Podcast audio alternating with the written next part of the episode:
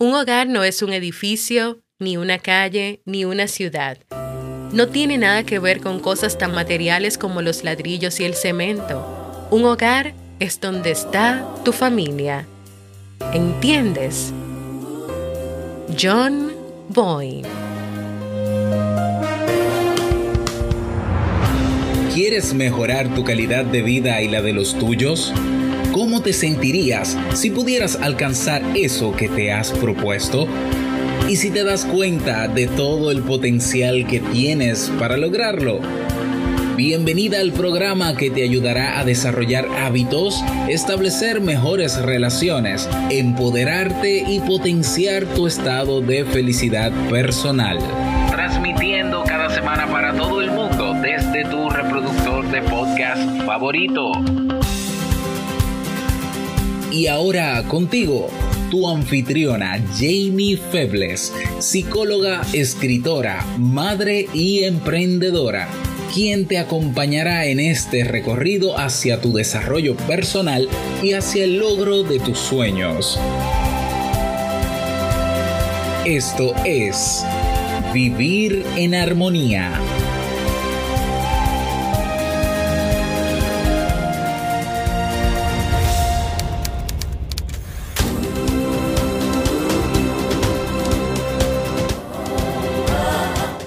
bienvenidos al episodio 392 de Vivir en Armonía. Mi nombre es Jamie Febles y estoy muy contenta y feliz de poder encontrarme compartiendo contigo en este espacio.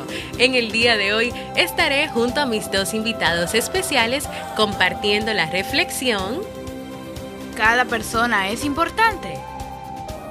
Entonces, nos acompaña.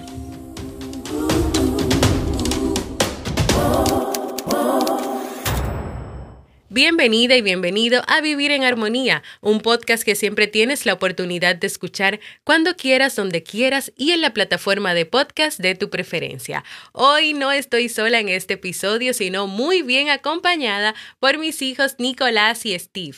Bienvenidos al podcast, Nicolás y Steve. Hola. Hola. Cuéntanos, Nicolás, ¿qué vamos a hacer en el día de hoy? ¿Qué vamos a hacer en este episodio 392? Hoy estamos aquí para contarles un cuento. Así es, hoy les vamos a contar un cuento muy, muy interesante. Pero antes les cuento que este es el último episodio de la temporada regular con el cual despedimos el libro que estuvimos leyendo y compartiendo en el mes de noviembre. No me iré sin decirte a dónde voy de Lauren Gounel, así como una serie de temas y reflexiones sobre la familia y las relaciones interpersonales. Nos vamos a despedir de todo eso.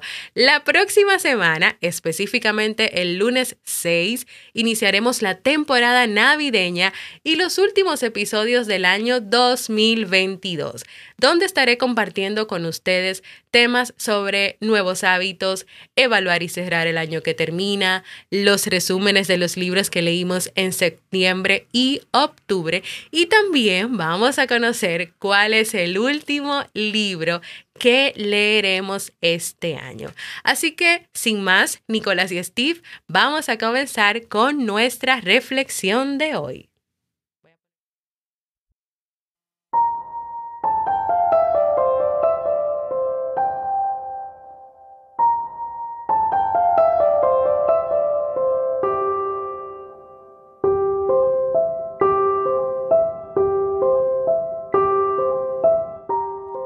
La familia, en el trabajo, el grupo de amigos, la comunidad, los vecinos, cada una de las personas que conforman esos grupos y de sus miembros es importante.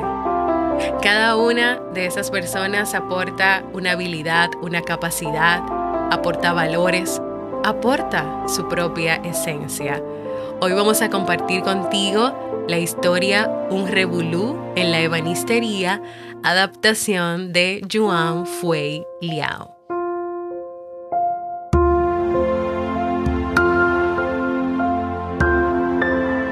Soy un caminante y voy de pueblo en pueblo.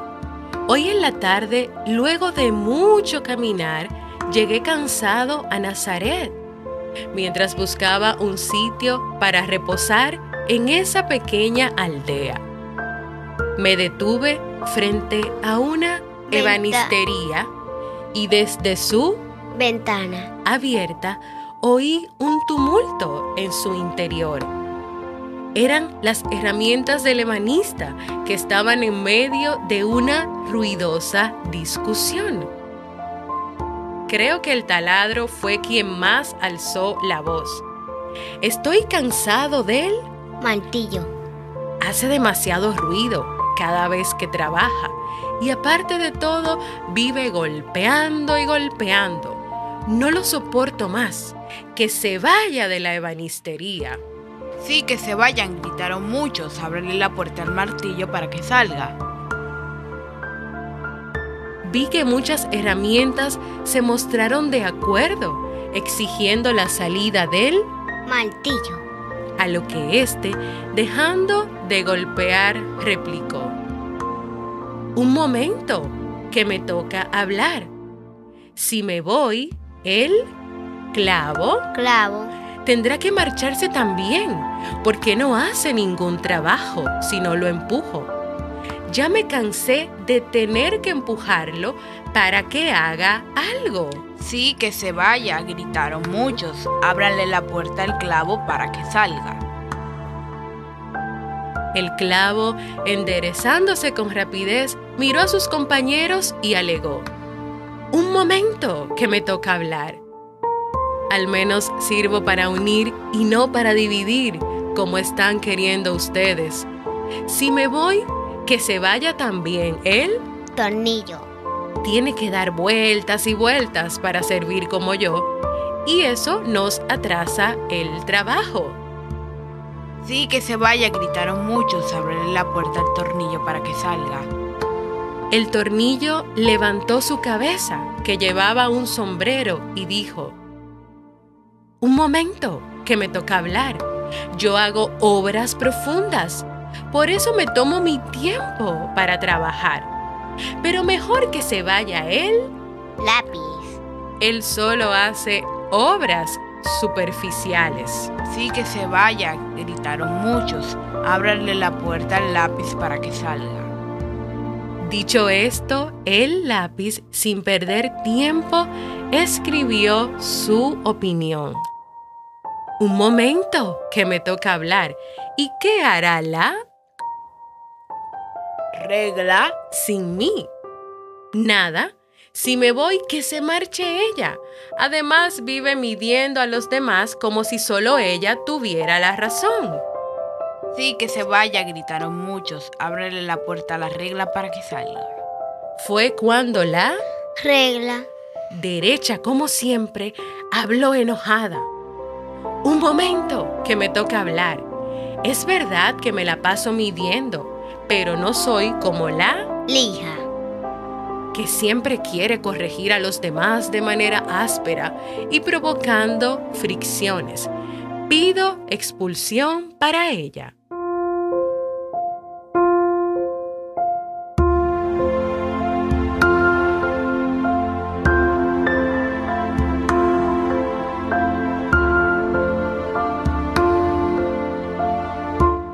Sí, que se vaya, gritaron muchos. Ábranle la puerta a la lija para que salga. Sintiéndose ofendida, la Lija. afirmó. Un momento, que me toca hablar. Sí es verdad que actúo con aspereza, pero más áspera es la Cierra. que siempre lastima y deja sucio el taller con acerrín. Que se vaya para afuera.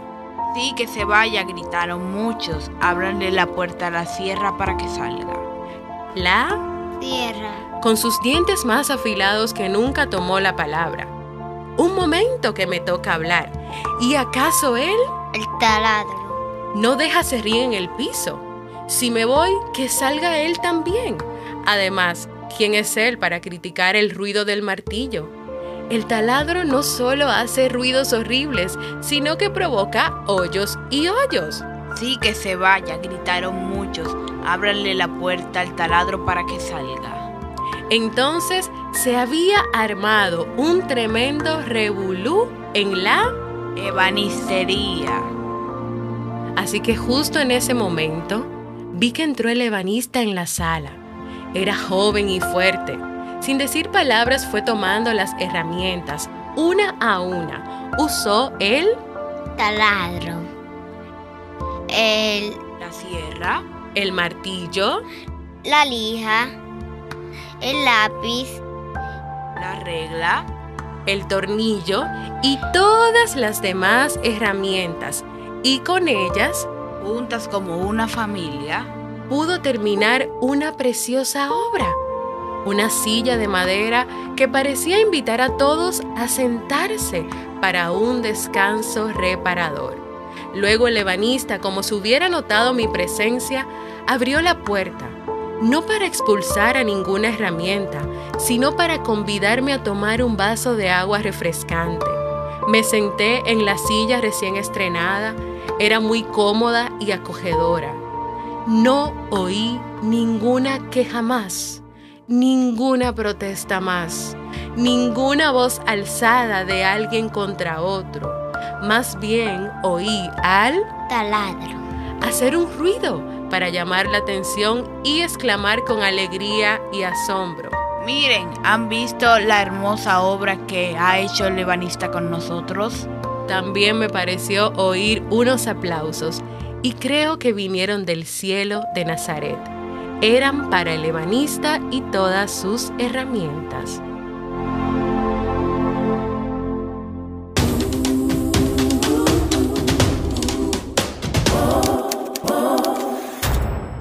Y así hemos llegado al final de esta interpretación que hemos hecho de esta historia. Para nosotros, todas y cada una de las herramientas de la ebanistería eran importantes. Cada una de ellas tenía sus habilidades, tenía su esencia, tenía su forma de ser. Y miren lo bonito que al final, cuando paró la discusión, se pudo crear gracias al trabajo y la habilidad de cada una de ellas.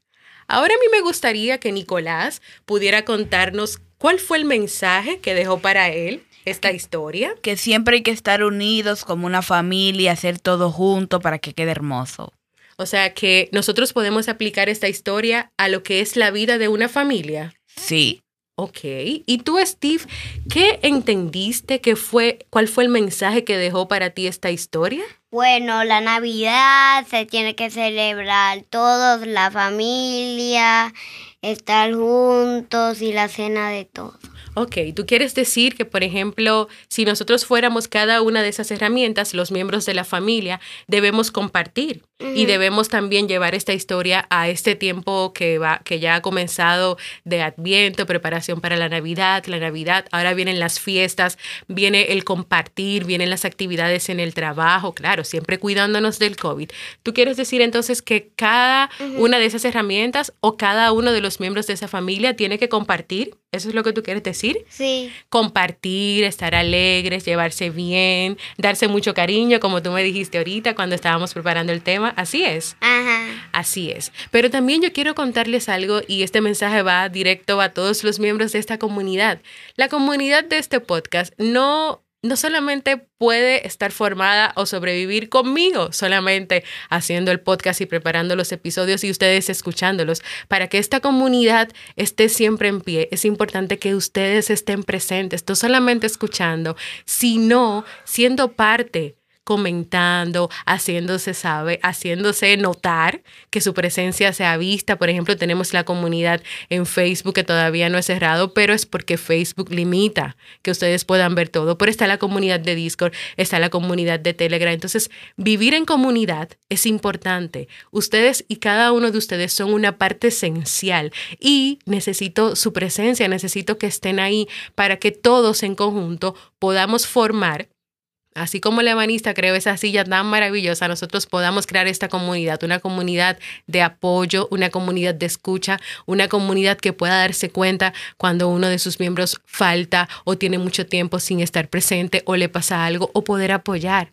No solamente basta con que estés ahí en silencio, sino que también es importante tu presencia. Si todavía tú no sabías que tú eras importante para esta comunidad y para este podcast, pues yo te lo repito, tú eres importante. Y esa importancia radica en que también te hagas presente, en que te dejes ver, en que compartas, en que estés ahí. Así que nada, esta historia espero que pueda ser de mucha utilidad para ti, para que la apliques a tu familia, para que en tu trabajo, en el lugar donde te desenvuelves, te des cuenta que cada persona que está ahí tiene su esencia, tiene su habilidad, tiene su capacidad y es importante. Así que nada, gracias a Nicolás y Steve por apoyarme, por estar aquí, por haber compartido con, con nosotros y con cada uno de ustedes esta historia. Quiero invitarte a que compartas conmigo si te ha gustado este cuento que hemos grabado, si tienes un mensaje, si a ti te quedó un mensaje diferente, ya sea para tu familia, para el lugar donde trabajas, para tu comunidad, para donde sea. Si te dejó un mensaje, compártelo con nosotros puedes enviarnos un mensaje de voz en jamiefebles.net barra mensaje de voz o también puedes escribir en jamiefebles.net barra proponer cuáles temas te gustaría que yo trabaje en la temporada navideña que comienza la próxima semana, porque para mí es muy importante escucharte.